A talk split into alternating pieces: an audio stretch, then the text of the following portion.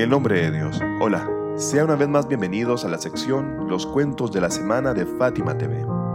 Teniendo en cuenta que estamos en el mes de Safar, dedicamos la historia de esa semana al viaje de los cautivos de Karbala a las tierras del Sham. Las calamidades e indignidades que sufrió el Ahlul después del martirio del Imam al-Hussein salam y sus compañeros no son menos que las calamidades del día de Ashura. Así que los invito a escuchar juntos la historia de esta semana.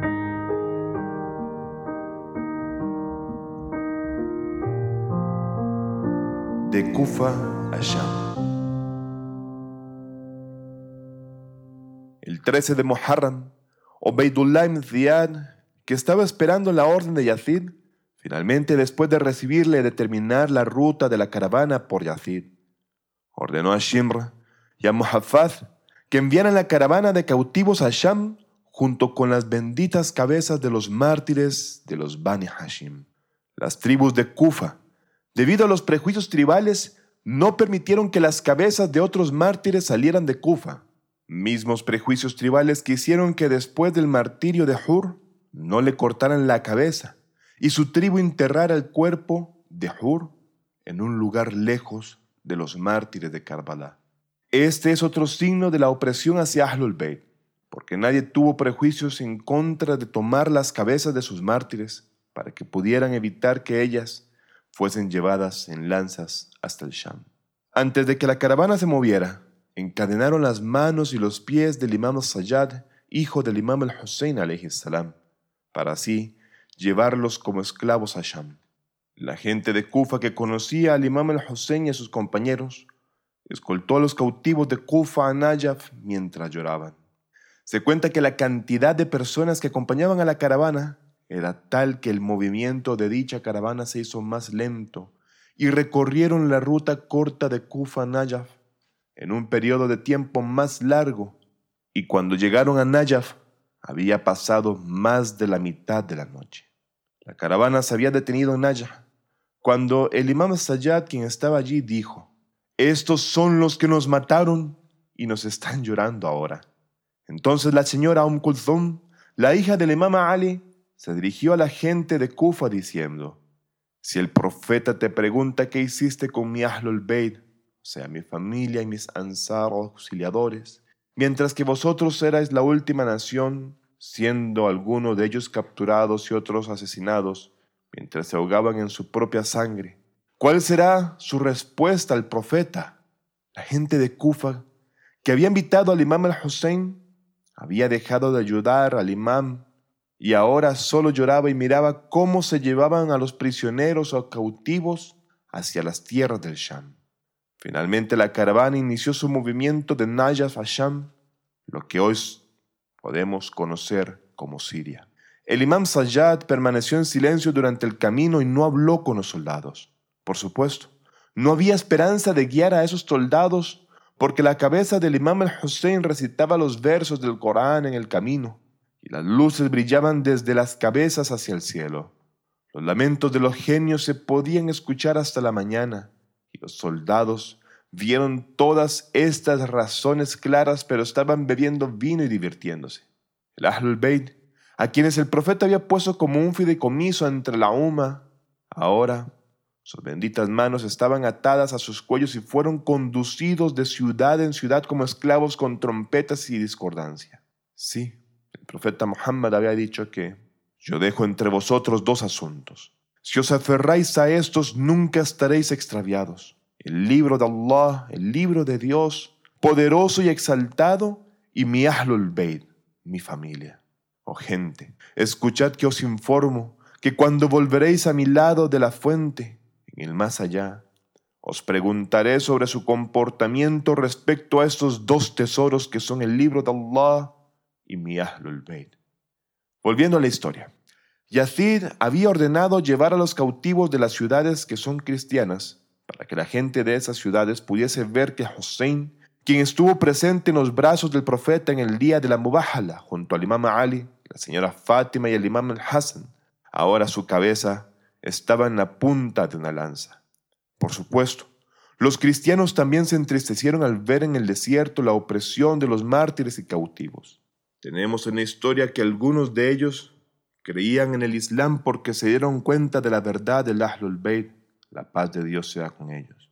La caravana estaba cerca de la ciudad de Sham cuando Zahr ibn Qais al-Ju'afi, más pronto que la caravana, fue ante Yazid con la cabeza bendita del imam al-Hussein y la presentó, y también presentó la carta de Emziad a Yazid para que estuviese seguro del martirio del imam al-Hussein y preparase la ciudad para una celebración y la alegría por el momento que llegaba por los cautivos que estaban por llegar.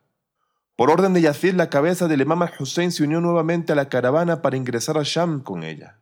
La llegada de la caravana de cautivos junto con las cabezas cortadas de los mártires de Karbala a Sham ocurrió en el día primero de Safar, después de muchas penurias y sufrimientos. Esta caravana estuvo en camino entre Kufa y Sham desde el 13 de Muharram hasta el primero de Safar.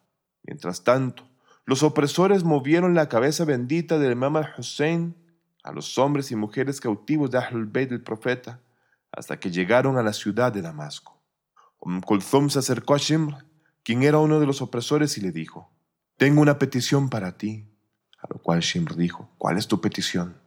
Y Um le mencionó, Ahora que hemos llegado a la ciudad de Sham, si quieres llevarnos a la ciudad, llévanos pero a través de una puerta que tenga menos espectadores para que menos personas nos miren, y ordena que las cabezas de los mártires sean sacadas de entre nosotros. Los soldados se muevan y las cabezas sean puestas más adelante y más lejos de la caravana nuestra, para que la gente mire las cabezas y no nos mire a nosotros, o nos miren menos, porque somos humillados por la multitud de sus miradas hacia nosotros en esta situación. Shemra, se comportó en contra del deseo de la señora Umm por crueldad y blasfemia, y ordenó mover las cabezas con lanzas en medio de esa caravana. Uno de los reporteros y testigos de los hechos en el momento de la llegada de la caravana de prisioneros de Karbala y las cabezas de los mártires a Siria fue Sahl ibn Sa'ad. Es uno de los últimos compañeros del profeta que murió en Medina y estaba en esa zona cuando llegó la caravana del Ahlul Bayt la cabeza bendita del Hussein Hasham. Sahl describe la historia de la siguiente manera. Salí de Medina con la intención de visitar Beitul Muqaddas, que conocemos como Jerusalén. En medio del camino llegué a Sham, la cual era una ciudad llena de agua y árboles, con muchas casas altas. Cuando vi que adornaban los bazares colgando cortinas y la gente estaba feliz y tocando panderetas e instrumentos, me dije a mí mismo, Tal vez hoy la gente de Sham tenga una Eid o fiesta que no conozco. A lo cual pregunté a la gente, ¿tienes una Eid o fiesta que no conocemos?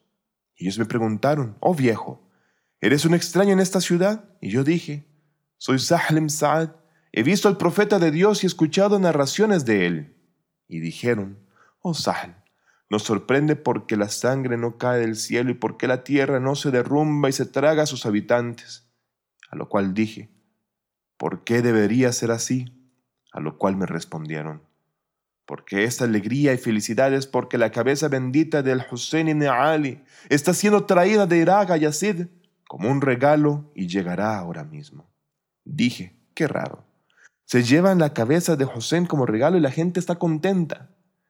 ¿De qué puerta de la ciudad vienen? La gente señaló una puerta llamada la puerta Oba Abdasa'ad Fui a esa puerta y fue allí que vi venir las banderas una detrás de otra y de repente vi venir un jinete el cual tenía una lanza rota en la mano y en ella la cabeza bendita del Hussein. El rostro de dicha cabeza cortada era la más parecida al rostro del mensajero de Dios, el profeta Muhammad.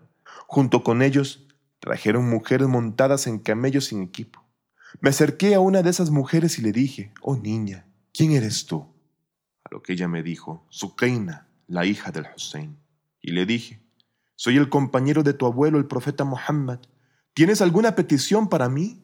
Soy Sahlim Sa'ad, quien vio al profeta y escuchó narraciones de él.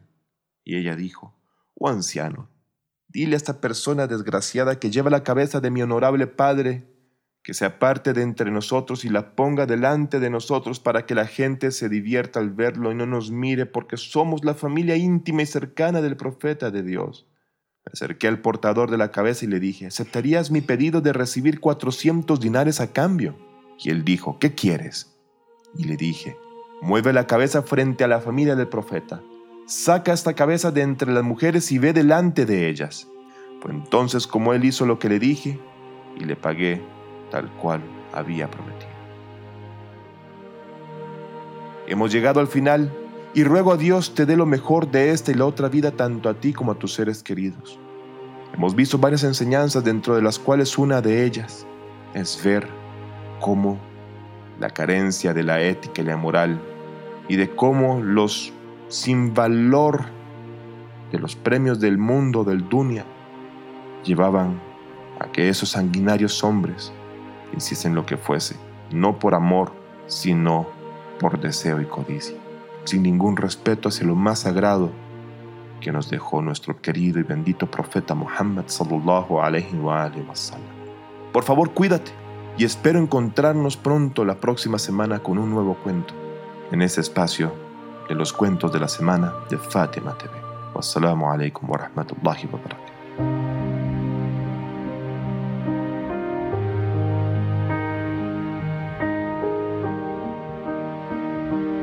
Fátima TV, saberes que iluminan el alma. Síguenos en youtube.com slash Fátima o en nuestro sitio web